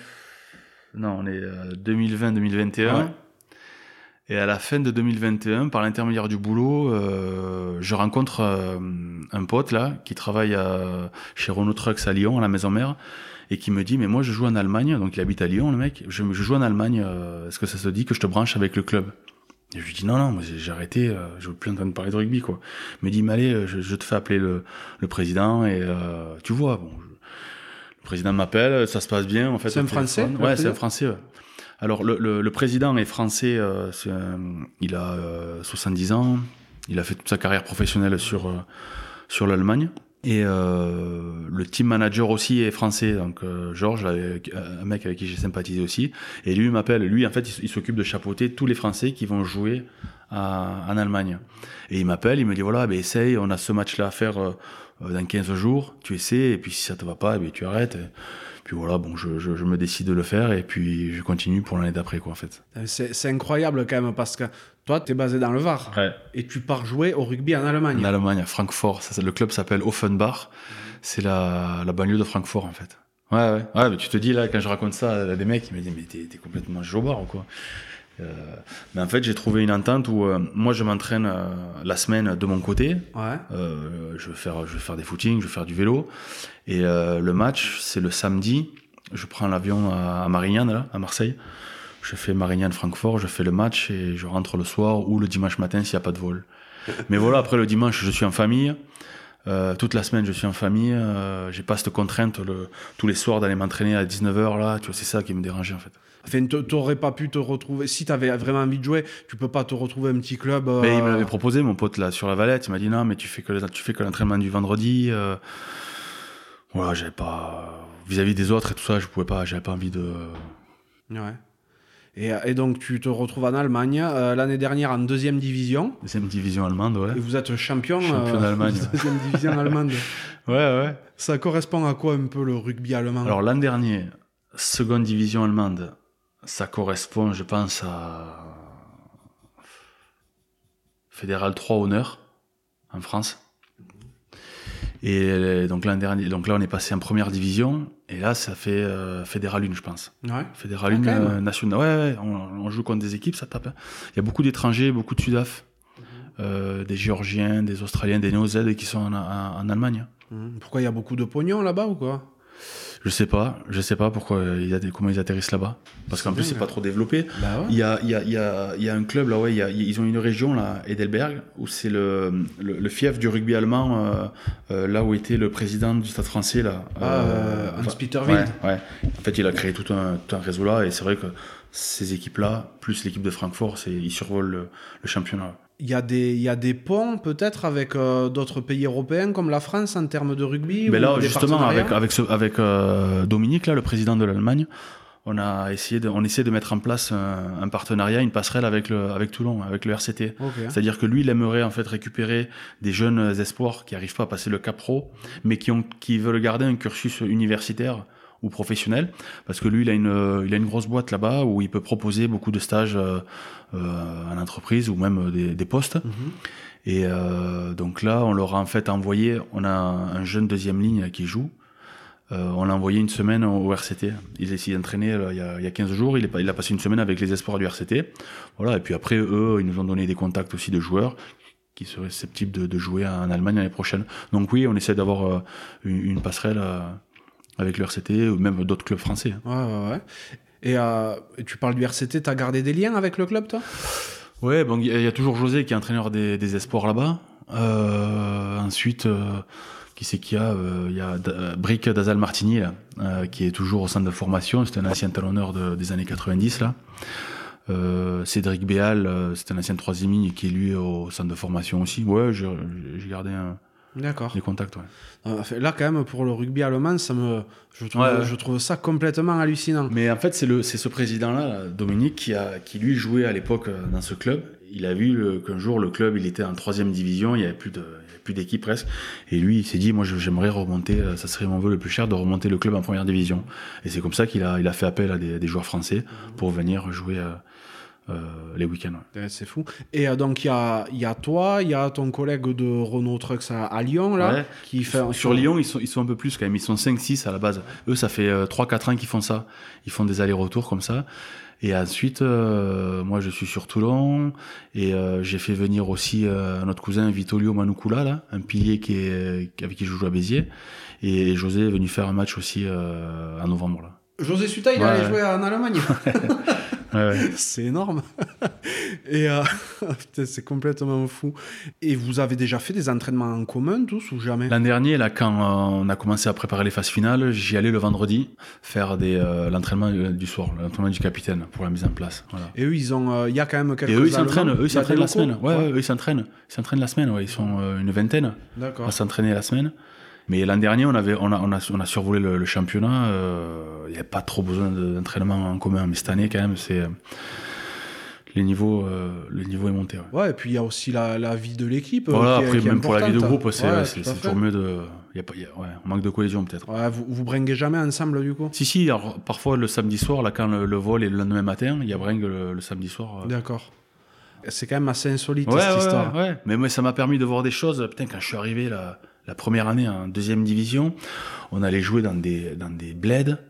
Mais je te promets, ça, tu te, tu te remets vite les pieds sur terre, là. Tu te dis, mais putain, mais en fait, c'est- t'as pas vécu, euh, c'est c'est pas la réalité. Enfin, c'est ça, quoi. C'est euh, des stades où il y avait personne. euh, Enfin, c'est ça, c'était glauque, quoi, voir. Et, je sais pas, qu'est-ce que tu pourrais. Ici, par exemple, le stade d'Adé, en rugby, mais c'est. euh, c'est le stade de France, quoi. Ouais. Ah, j'ai joué dans des trucs, c'était. C'était à voir, quoi. C'est pas le sport de- du coin, quoi. Ah non, c'est le foot, ouais. Enfin, là, maintenant, tu as 41 ans. 40, ouais, je vais Enfin, tu, vas faire 40, 40 tu ouais. vas faire 41. Physiquement, tu tiens encore euh Ouais, ça va, ça va. Mais bon, j'arrête, euh, j'arrête à la fin de l'année. Oui, oui. Un tu, disais, tu disais ça il y a 5 ans. non, j'arrête, j'arrête. Non, c'est sûr que c'est la dernière. ouais. D'accord. C'est sûr que c'est la dernière. Ouais, ouais. Et euh, t'es pas pété de partout? Non, je, non, non, ça va. Je, bois, j'ai eu une- un croisé pendant ma carrière et une épaule. C'est cool que tu aies une carrière relativement épargnée par les blessures. Ouais, toi. ouais, ouais. Je sais que c'est compliqué. Donc concrètement, c'est quoi ta vie aujourd'hui? Concrètement, ben, Ouais. ma vie professionnelle euh, qui me prend beaucoup de temps euh, avec ce job-là. Et ensuite, euh, ma vie familiale, Mhm. avec ma femme et les deux petits. Et le week-end, voilà, de temps en temps, le week-end, je, pars, je pars jouer en Allemagne. ouais. T'aimes faire quoi à côté du, de la vie familiale, du rugby? Bah, on fait pas mal de balades quand même euh, sur Toulon. Ouais. Ouais, le bord de plage, on, on aime bien se balader. Enfin, voilà, dès que j'ai un moment de libre, je, je le prends pour la famille, quoi. Venir voir Mathieu de temps en temps jouer à Lourdes. Ouais, voilà. Là, là c'était la semaine des, des vacances scolaires. Et donc, ma femme aussi est attachée à Lourdes quand même. Et elle nous a dit, voilà, bon, nous, on va passer la semaine à Lourdes. Et moi, je, je viens aussi, mais je, je bosse d'ici, quoi, en fait. Ouais, mais c'est Ouais, avantageux. avantage, euh. Tout à fait. Et tu dis que ta femme est attachée à Lourdes, elle est originaire du coin? Pas du tout, elle est de Toulon. Mais euh, l'année qu'elle a passée ici avec euh, pour la naissance de la petite là, elle a vachement adhéré à, Ah, mais oui. à ce cocon euh, familial quoi. D'accord. Ouais, ouais. Elle a réussi à se faire un petit tissu Ouais, social ici. Avec mes, mes amis d'enfance, Mhm. les femmes des amis, tout ça, elle a, elle a gardé des, des très bons contacts. Trop bien. Qu'est-ce qu'elle fait dans la vie, ta femme? Elle est secrétaire médicale Ok. à la clinique Saint-Jean, là, sur Toulon, à l'hôpital de Saint-Jean. Donc voilà, on a tous les deux notre vie professionnelle de notre côté. De base, elle n'est pas spécialement attirée par le rugby? Si, si, elle aime bien le. Alors, l'histoire, c'est qu'elle aime bien le rugby parce que elle s'appelle Soulé. Donc, euh, vraiment, c'est originaire euh, d'ici parce que son grand-père euh, a été président du club de Bagnères. Je peux pas te dire dans les années. Donc, ça doit être dans les années 60, 70. Improbable. Un Soulé, oui, ça, un Soulé. Et puis, euh, il y, a, y a un stade mythique à Tarbes qui était le stade de Jules. Soulet. Jules Soulé, ouais, c'est ça. Ouais, c'est euh, improbable. C'est vrai. Donc, euh, donc ouais, pas du tout originaire du coin, mais des Mais ouais, quand même. hein. C'est ça. C'est drôle. hein. T'as des passions dans la vie? Alors j'avais une passion, c'était la chasse sous-marine. Quand je suis arrivé à Toulon, j'ai découvert la, la, la chasse sous-marine. J'en ai fait pendant quoi 5-6 ans. Et euh, jusqu'au jour où je suis parti à, à Wallis et Futuna euh, en vacances. Et putain, j'ai vu là-bas la pêche sous-marine, ce que c'était. Quand je suis revenu ici, j'ai arrêté. Il n'y a, pas de poisson ici. Ah ouais. Ouais, en Méditerranée, il n'y a, rien en fait. Comparé à là-bas, il n'y a rien. Donc ça t'a ça t'a écœuré ça? Ouais, je me dis qu'en fait, tu passes plus de temps à chercher. Enfin, c'est pas, Mhm. c'est plus facile là-bas, quoi. Sinon tu vas chasser en pisciculture. tu Ouais, verras. aussi, ouais. il y en aura là-bas. Il y en aura. Donc t'as expliqué à, à plusieurs reprises euh, que t'avais deux enfants. Ouais. Euh, ils sont attirés par le rugby hein? Alors la petite, oui, elle a 11 ans, elle est en 6 et cette année, elle m'a sorti qu'elle voulait faire du rugby. Ah ben voilà. Donc à l'UNSS, euh, à la vallée du Gapot, là, au collège, ils ont fait une, une section rugby féminine. Et elle, d'entrée, elle me dit, euh, elle devait y aller pour le basket, elle revient, elle me dit, mais c'est moi, je me suis inscrit au rugby, putain. Alors, je dis non, enfin, pas du tout pour. Mais voilà, bon, elle, elle fait ce que ça lui plaît, euh, je la laisse, quoi. Bon, ton, ton petit, il est encore un Et peu le trop petit, petit. il a 4 ans, il fait du Mhm. basket, lui. D'accord. Ouais, il fait du basket. Bon, à cet âge-là, euh, il y avait que le basket qui, Mhm. euh, qui prenait. Donc peut-être qu'il va vouloir faire du rugby aussi, mais vraiment, je les pousse pas du tout à. Ils font ce qu'ils ils font ce qu'ils ont envie. Comment ils s'appellent tes enfants? Euh, Raphaël et Malia. Ah d'accord, pas, pas des noms wallisiens. Malia, oui. Malia c'est wallisien Malia, c'est- c'était le prénom de ma grand-mère. D'accord. Voilà, de la mère de mon père. Et, euh, Raphaël, ouais, c'est c'est un- c'est c'est commun quand même là-bas, mais il, il le prononce d'une autre façon, quoi. Ok, comment c'est prononcé? Euh. Ok. Ouais. Bon, t'as pas mal bourlingué hein, sur les terrains de France et maintenant d'Allemagne. Ouais. Quel est ton plus grand souvenir de rugby? Premier euh, plus gros souvenir, je pense que c'est mon premier match en une avec Pau. Mhm. où, où je me suis retrouvé à. à- à- je, le vois- je revois ce couloir là, donc j'étais Réchel, et je revois ce couloir où, où les petits donc de l'école de rugby sûrement de, de Montauban euh, t'attendent pour, pour entrer, là, te prendre la main et rentrer sur le terrain. Et là, je me suis revu moi, euh, dix ans avant, à Lourdes, faire la même chose avec euh, tous, les, tous les anciens Lourdais là. Et là, je me suis dit, ouais, j'ai pris une claque quoi. Là, je me suis dit, putain, là, c'est toi qui es de l'autre côté, c'est... et j'ai- savouré ce moment. Donc, ça, c'est le premier match en une. Après la fois où j'ai rencontré Umaga pour la première fois, vraiment c'était putain c'était un moment très spécial aussi. Et après euh, le titre de champion de France de Pro D2 avec Toulon. Ouais. Est-ce qu'il valait quand même le titre de, de champion d'Allemagne de deuxième division Et aussi champion d'Allemagne de deuxième division, mais plus pour la partie euh, insolite quoi. Parce Ouais. que c'était vraiment pas prévu ce truc. euh, voilà quoi. Euh, je, je plaisante, c'est trop rigolo. Est-ce que dans ta vie, il y a quelqu'un qui t'a spécialement inspiré, et pas que rugbystiquement hein? Ben, quand je suis arrivé à Pau, là, je me suis vraiment imprégné de, de tous ces anciens. Moi, et, enfin, ils étaient euh, quand je suis arrivé à Pau, il y avait euh, les anciens, c'était euh, David Arieta, Mhm. Qu'on salue, David. Ouais. Carbonneau, Philippe Carbonneau, Eric Artiguste. Il y avait Maurice Baraguet. Moi, je me suis vraiment imprégné de, de, ce, de, de ces anciens, quoi. J'ai vraiment aimé leur façon de voir les jeunes. Il y avait vachement de respect. Et après, j'ai euh, été attiré aussi par euh, ben, Nico Baquet, qui était à Tarbes. C'est un des mecs qui avait 10-12 ans de plus que moi, mais j'ai toujours été attentif à ce qu'il disait, respectueux de tout ce qu'il m'expliquait, tout ça. Quoi. Ouais, ouais. Ouais. Donc ça a toujours été tes sources d'inspiration, elles ont toujours été portées vers le rugby, quoi. Ouais, ouais, vers le rugby, les anciens. Ouais. Est-ce que dans ta vie, il y a un entraîneur qui t'a spécialement marqué? Ouais, ils ont tous eu leur, leur, propre, euh, leur propre histoire, mais c'est vrai que le, celui que j'avais eu à Lourdes, là, d'entrée, là, euh, Marc d'André, là, c'est vrai que lui, quand, peut-être que j'en garde un souvenir parce que j'étais plus jeune aussi, mais euh, c'était, c'était des moments forts et agréables de l'avoir, quoi. Mm-hmm. Ouais on a passé ta carrière hein, un peu comme si c'était naturel, ce qui s'était passé, mais ça l'est pas, hein, parce que tu as quand même eu un, destin assez hors du commun. Euh, à quel moment se fait la bascule pour toi entre le moment où tu te dis, ben voilà, je, joue au rugby euh, parce que j'aime ça, et euh, le moment où tu te dis, je peux aller plus haut? Ouais, alors au début, putain, c'est vrai qu'au début, le rugby, je le subissais plus qu'autre chose, quoi. J'étais pas du tout. C'était vraiment les potes, quoi. Je jouais, j'étais là parce que j'avais une bande de potes, donc je les suivais. Mais euh, en plus, euh, j'avais pas trop confiance en moi. Euh, vraiment, c'était c'était pas ma passion, quoi. Et je me souviens d'un moment là à Lourdes. Ça devait être cadet, je crois. Je passe en cadet première année, et donc je joue avec des cadets deuxième année. Et putain, ils me disent, je m'en souviendrai toute ma vie. Ils me disent, on joue contre l'Anne à Lourdes, et ils me disent, la première mêlée, tu la relèves. Putain, mais j'avais quoi, je sais pas, je vais avoir 13-14 ans. j'avais jamais vu, jamais filé une prune de ma vie. Et eux, en fait, ils avaient un an de plus, mais à cet âge-là, un an de plus, ça, ça compte, ah c'était bah vachement plus mature, quoi. Et eux, pour eux, c'était normal, enfin, c'était presque classique de se battre. Et je m'en souviens qu'ils m'avaient demandé ça.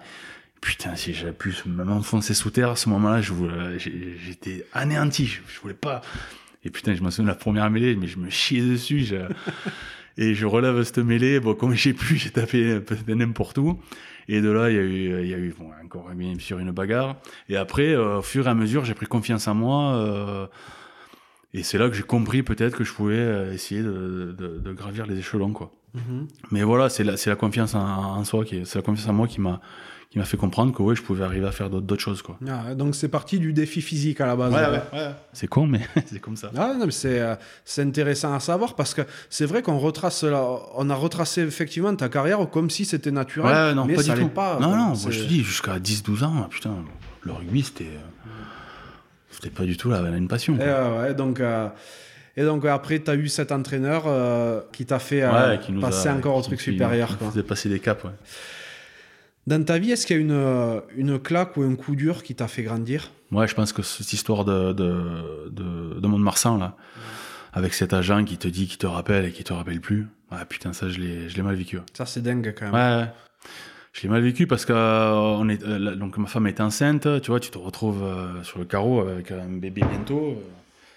mais je voulais juste, en fait, la vérité. Je voulais bah, foutais qu'ils me disent 500 balles, pas 500 balles.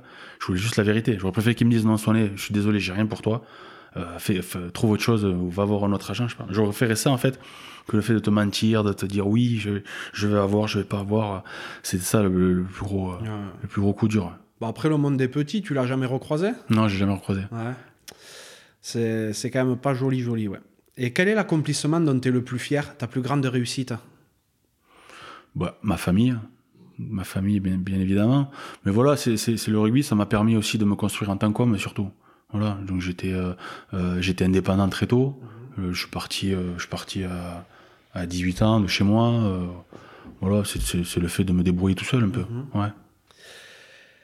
Au, au, tout début de notre échange, tu as parlé de du rapport à la religion de, de, ta maman, de ton père et des Wallisiens en général. T'es croyant, toi Oui, bien sûr, je suis croyant. Tu pratiques Ouais, ouais. ouais. Moi, je, quand, je viens ici, quand je viens à Lourdes, je viens tout le temps, je passe toujours par la grotte. Quoi. Et euh, comment ça se matérialise par ailleurs? Tu vas à la messe régulièrement, tout ça? Oh, Non, pas forcément, mais euh, par des prières, ouais. Mhm. On prie, ouais, je prie souvent. C'est drôle ça, parce que c'est vrai que en, en métropole, ça s'est beaucoup perdu, hein, l'aspect, religieux. Et, euh, et les peuples des îles, les Wallisiens, même les Fidjiens, tout ça, ont, euh, ont un rapport très particulier Bien à la religion. Ouais, ouais. Quand j'y suis allé la première fois en 2007, là, à Wallis, j'ai assisté à une messe de- à, à l'église de Wallis et Futuna. Mhm. Putain, mais c'est, beau à voir, quoi. Parce que déjà, l'église, elle est remplie, tout le monde chante, c'est fleuri. En fait, euh, c'est, ça te donne envie, quoi. C'est vraiment beau à voir. Ouais, Et ça, vrai. ça, ça change des messes ici où personne chante. Euh, tu te demandes qu'est-ce que tu fais là. euh, voilà, quoi. C'est peut-être aussi, euh, tu- l'expliques très bien, hein, ce manque d'attractivité qu'il peut y avoir ici, parce que c'est vrai que quand tu mets les, les pieds dans une église, Ah que ce soit pour un mariage, un baptême ou autre, Bien sûr. Euh, Ouais, tu te, il te tarde que ça se finisse. exactement, c'est ça. Et alors que dans les îles, vous avez Ah ouais. tendance à rendre le truc joyeux. quoi. Voilà, ça joue de la guitare, les, les messes sont animées à la guitare, c'est, vraiment euh, plaisant à voir, quoi. C'est vraiment joli. Si tu pouvais reparler au, au petit Swanet, qu'est-ce que tu lui dirais? Qu'est-ce que je lui dirais euh, Je lui dirais, euh, il va t'arriver des belles choses. Ouais. Ouais, il va t'arriver des belles choses. Parce que ce que j'ai vécu, en fait, euh, euh, quand j'étais jeune, quand j'allais toujours au stade à, euh, à Lourdes, voir l'équipe 1, et je badais, ces, je, ba- je badais, en fait, euh, ces joueurs-là. Et en fait, voilà, je me, après, je me suis retrouvé de l'autre côté et j'ai vécu des, des moments avec des, des grands joueurs, et voilà, je, je lui dirais ça. Tu vas passer des super moments, tu vas faire de belles rencontres. Et ouais, parce que c'est vrai que quand tu commences, toi, le rugby à Lourdes, euh, c'était encore une super équipe. hein. Ouais, je commence à le suivre vraiment, je crois, en 95, euh, quand ils sont champions de France de groupe B, là. Et avec euh, toute la bande de potes, on, on suit les matchs, quoi. On fait, on- la finale, elle était Argelès-sur-Mer contre Romans. Et euh, voilà, là, c'est les premiers trucs où tu suis, tu vas dans le bus, tu suis, tu suis tout le monde. Et tu, je, me, je me souviens, après ce match-là, je vais sur le terrain, je demandais le short à, à Philippe Rancoul. euh, mais c'est des trucs où, voilà, c'est, des moments Ouais. inoubliables. Et tu l'as eu le short? Ouais, je l'ai eu. je l'ai eu. Et il y avait, euh, il y avait Louise Warmarie Bah, il y avait aussi. Luthor à Marie, l'époque et tout. Fabrice Grec, euh, Jules Cotter en 8. Voilà, c'était pour moi, c'était des, euh, c'était des héros, c'était des dieux, ces mecs-là. Et euh, voilà, après, donc, la, la, la partie qui est rigolote, c'est que Bernard, le, le père de Mathieu, était très copain avec, euh, avec euh, les joueurs de Lourdes, quoi, avec Louisou. euh, donc, euh, putain, je me souviens, le premier jour, il m'a ramené un, maillot, un ballon signé de, de l'équipe de Lourdes. Putain, mais tu pouvais pas m'offrir, euh, je pouvais pas, euh, je pouvais avoir mieux, quoi. Ah, donc peut-être que cette saison que tu es venu passer en, euh, en 2000, euh, 2013 Ouais. à, à Lourdes, Lourdes. peut-être que ça a été euh, aussi euh, pour vivre ce que tu n'avais pas vécu. Parce ouais, que ouais, parce que j'étais pas, pas pas, joué à une. Ouais, Ah ouais, ouais. ouais. Mais c'est vrai qu'après, quand tu te retrouves sur Béguerre avec le maillot de la une, ouais, c'est, c'est spécial. Quand, quand tu l'as vécu jeune, euh, qu'un junior, ouais, c'est vrai que c'était quelque chose. C'est vrai qu'à chaque fois qu'il qu'il m'arrive de parler du, du FCL, c'est toujours, c'est toujours spécial quand tu rentres sur le terrain et que tu vois toutes ces peintures avec tous- les internationaux. chose. là. Tu sens qu'il y a de l'histoire. Quoi. ouais, ouais. Euh, En plus, quand, quand t'as fait toute l'école de rugby là-bas, ouais. Ouais, j'imagine. Moi, je, là, je, ce week-end, j'étais. Euh, j'étais au stade voir euh, Riem, là, Lourdes contre Riem, et voilà, j'adore y aller, je prends des photos, il y a le petit jouait sur le terrain, je le pris en photo, voilà, c'est des, c'est des trucs qui sont agréables. Garde-la, la photo, Voilà. peut-être que dans quelques années, il, sera pas. avec les grands. Ouais. Quels sont tes rêves aujourd'hui? J'en ai pas forcément euh, comme ça, mais c'est de, de, de- pff, d'être de rester en bonne santé, toute ma famille, euh, et, de, de, prendre des bons moments de plaisir entre amis. ouais. Pas de, pas de rêve particulier, mais continuer à être heureux. quoi. C'est ça. Mais justement, t'es heureux dans ta Ouais, vie ouais, bien sûr. Ouais. Ouais, ouais, Tu fais va. ce que t'aimes ouais, ouais, ouais, je fais ce que j'aime, ça me plaît, donc euh, je ne demande pas plus. ouais, Tu te vois faire ce métier euh, encore longtemps Je sais pas, pour l'instant ça me va, ça me va très bien, c'est, c'est, c'est, vra- c'est vraiment intéressant. Euh, j'ai pas de routine, euh, ça touche euh, plusieurs activités si tu veux, c'est donc dans le domaine du gasoil. Et donc un jour je peux être euh, à Cannes sur un yacht, en traiter un, traiter un yacht, que de, le lendemain je peux aller dans le Haut-Var avec les agriculteurs, mettre du produit dans les tracteurs, après dans les carrières, dans les machines de TP, voilà, c'est vachement intéressant comme activité. ouais. D'accord. En fait, c'est pour, euh, pour améliorer, Améliorer, les qualités du gasoil. Ouais. D'accord. Ouais. Il y en a encore et il y en aura encore longtemps, je pense, du gasoil. Parce qu'on parle beaucoup d'électrique, mais il y en aura encore du gasoil. Ah ben, il paraît que bientôt ça va être interdit. hein. Ouais, ouais, ouais. On n'y est pas encore. ouais. C'est quoi C'est 2030 35. 2035, ils veulent interdire les, les voitures, euh, la vente de voitures euh, moteur thermique. Bon, il y aura toujours des yachts, ceci dit. Voilà, il y aura toujours des yachts. Mais après, il y a des marchés aussi où l'Afrique, tout ça, il y aura avant que, avant qu'ils soient à l'électrique. Mhm. Je serai à la retraite. Ouais, ouais, je, je me doute.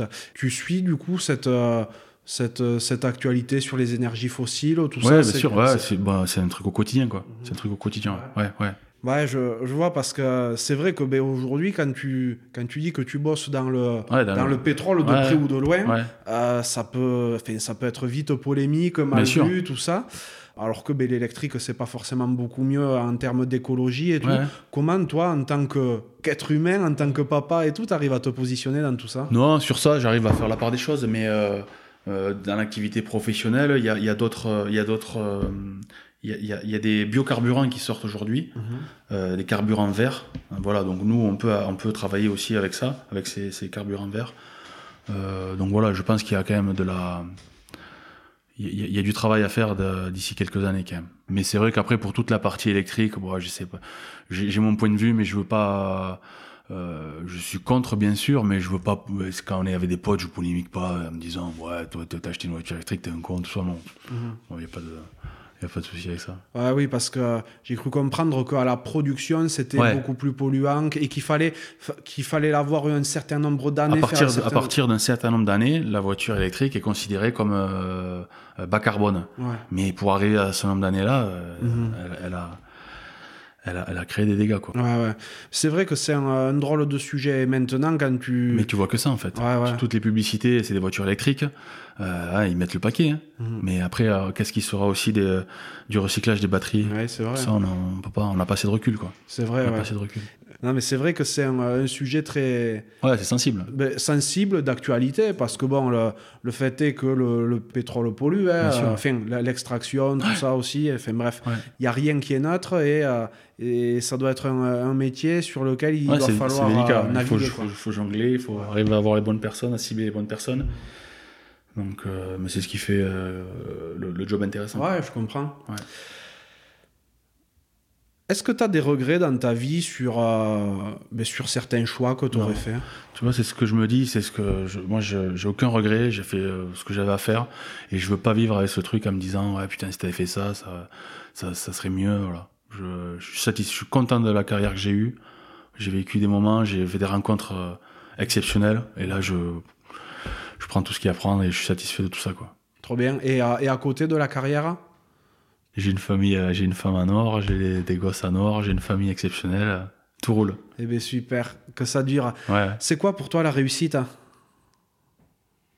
Sportive ou professionnelle? La, la- la réussite dans la vie. De rendre ma famille heureuse, je pense. Ça me, ça me suffit.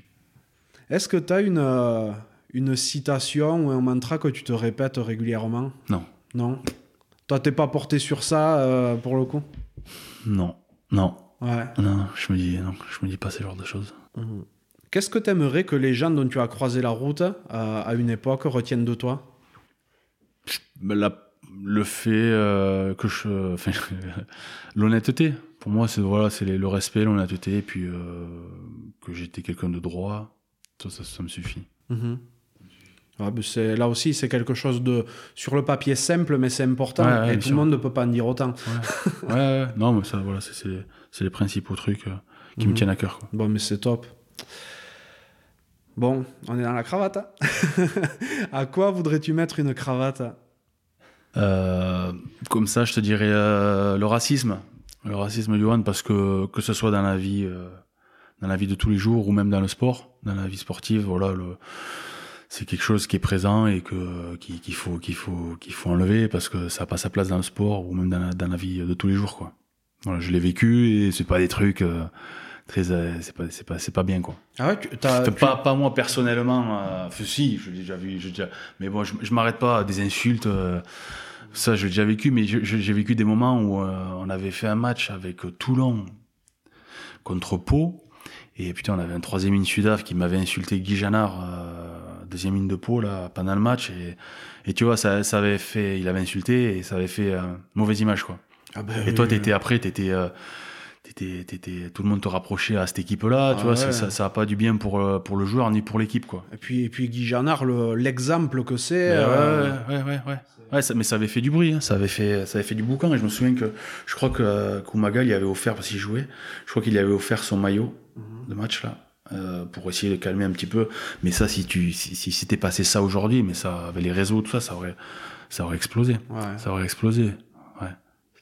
Et ouais, c'est, dingue. Et toi, en tant que euh, Ouais, tu l'as vécu Oui, mais après, quand tu vis dans une région, euh, voilà, quand tu es dans le sud-ouest et que tu es le seul bronzé d'une équipe, forcément, tu prends, tu vas au Pays Basque, forcément, tu prends des, tu prends des, des, des, des, des- pics, enfin, tu vois, tu prends des trucs, mais, euh, ouais, j'arrive, ça m'a, ça m'a pas, ça m'a pas, ça m'a pas atteint, quoi. Ouais. Ça m'a pas atteint. Ça t'a pas plus marqué que ça, mais euh, oui, heureusement. heureusement. Mais c'est vrai que c'est, ces derniers temps, alors je sais pas si c'est parce qu'on en parle plus Ouais, ou parce qu'il y en a plus, ouais. mais t'entends pas mal parler, notamment dans les petites divisions, de, d'actes de racisme, quoi. Mais ça existe, et après, il faut pas, voilà.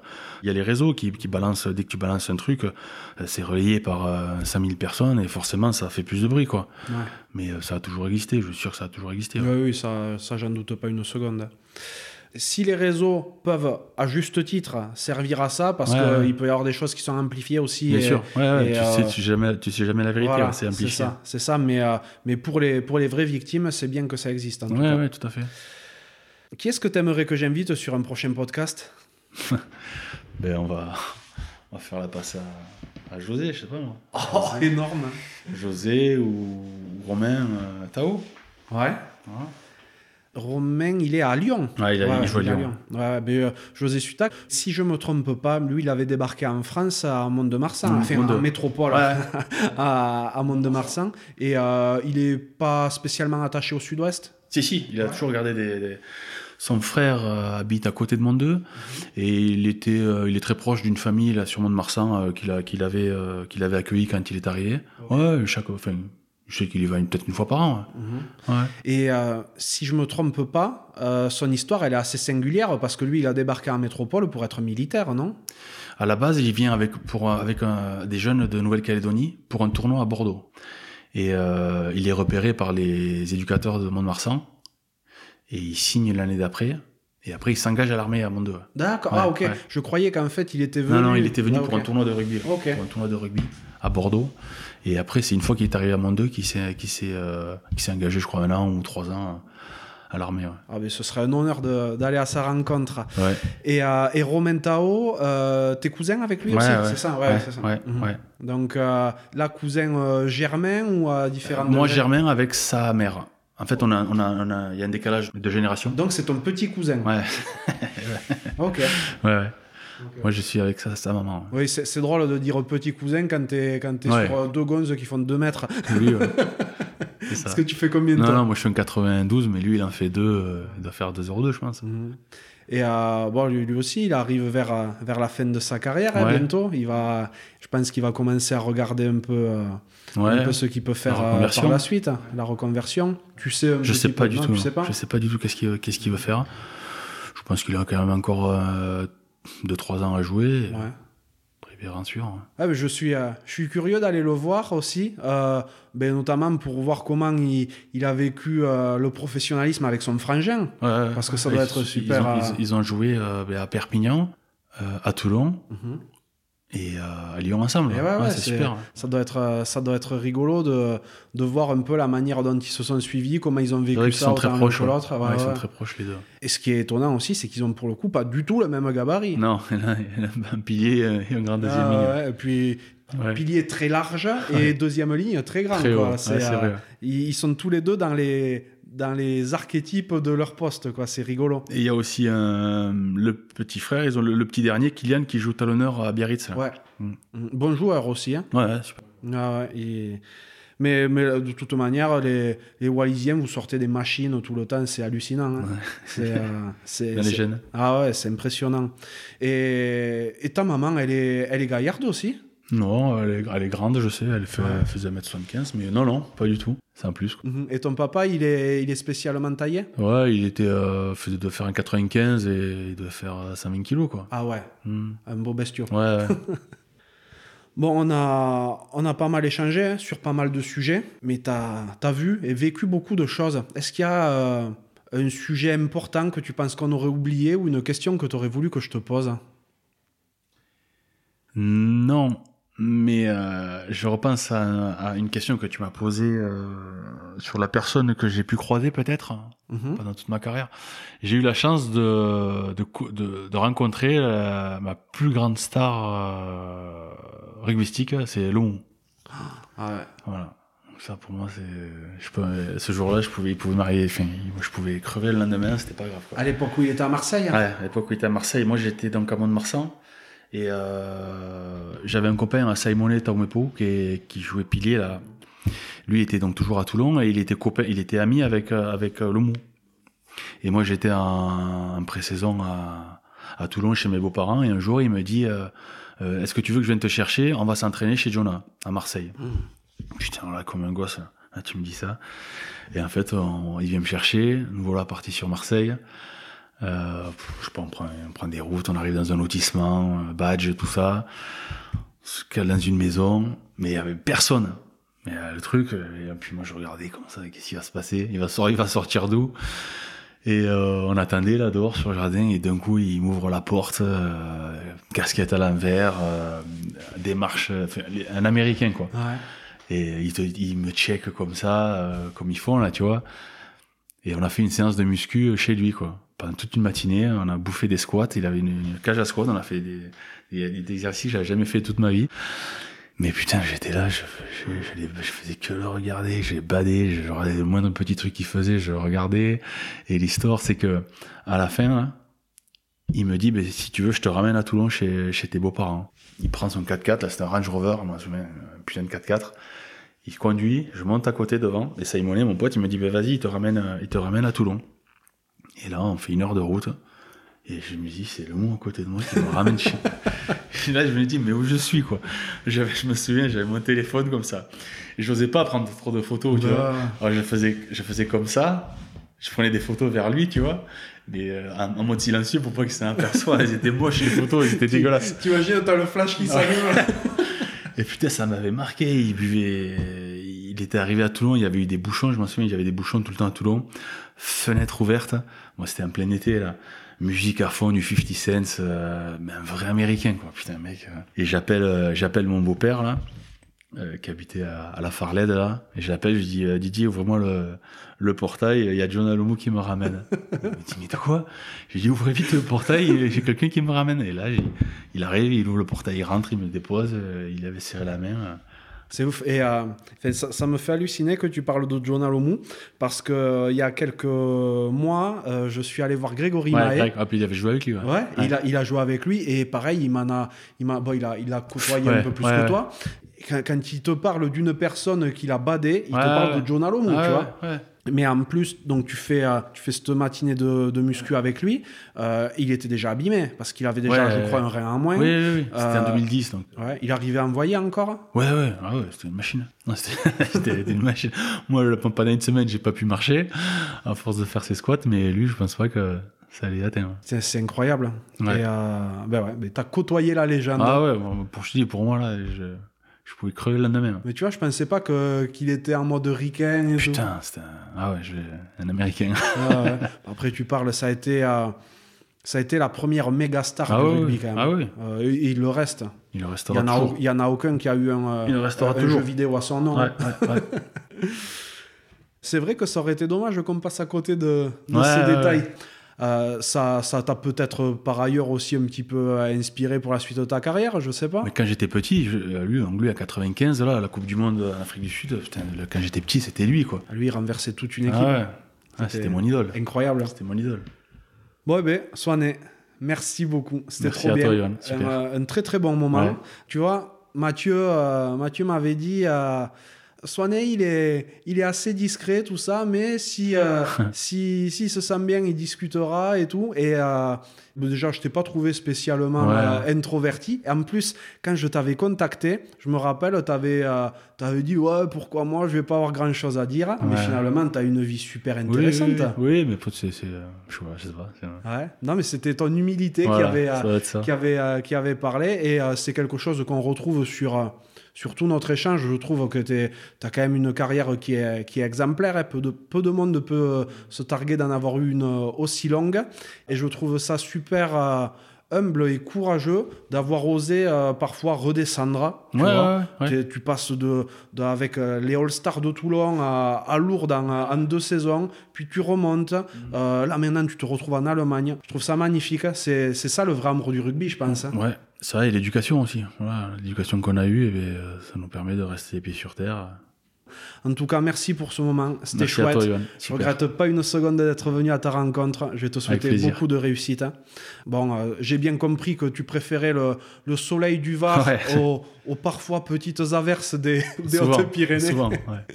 Donc, je vais te souhaiter de, de beaux jours sous le soleil et je te dis à très vite. Merci, Johan. Merci. Ciao. À bientôt. Salut. Merci d'être encore là et d'avoir écouté cet épisode jusqu'au bout. J'espère vraiment qu'il vous a plu. Si tel est le cas et que vous souhaitez soutenir un podcast totalement indépendant, n'hésitez pas à rejoindre le club La Cravate en adhérant via le lien que vous trouverez en description de l'épisode. Et comme d'hab, n'oubliez pas d'aller noter le podcast 5 sur 5 sur Apple Podcast, Spotify ou la plateforme où vous l'écoutez et à le partager autour de vous. Si vous me cherchez, vous trouverez facilement La Cravate sur Instagram et sur LinkedIn. A très bientôt pour un nouvel épisode de La Cravate.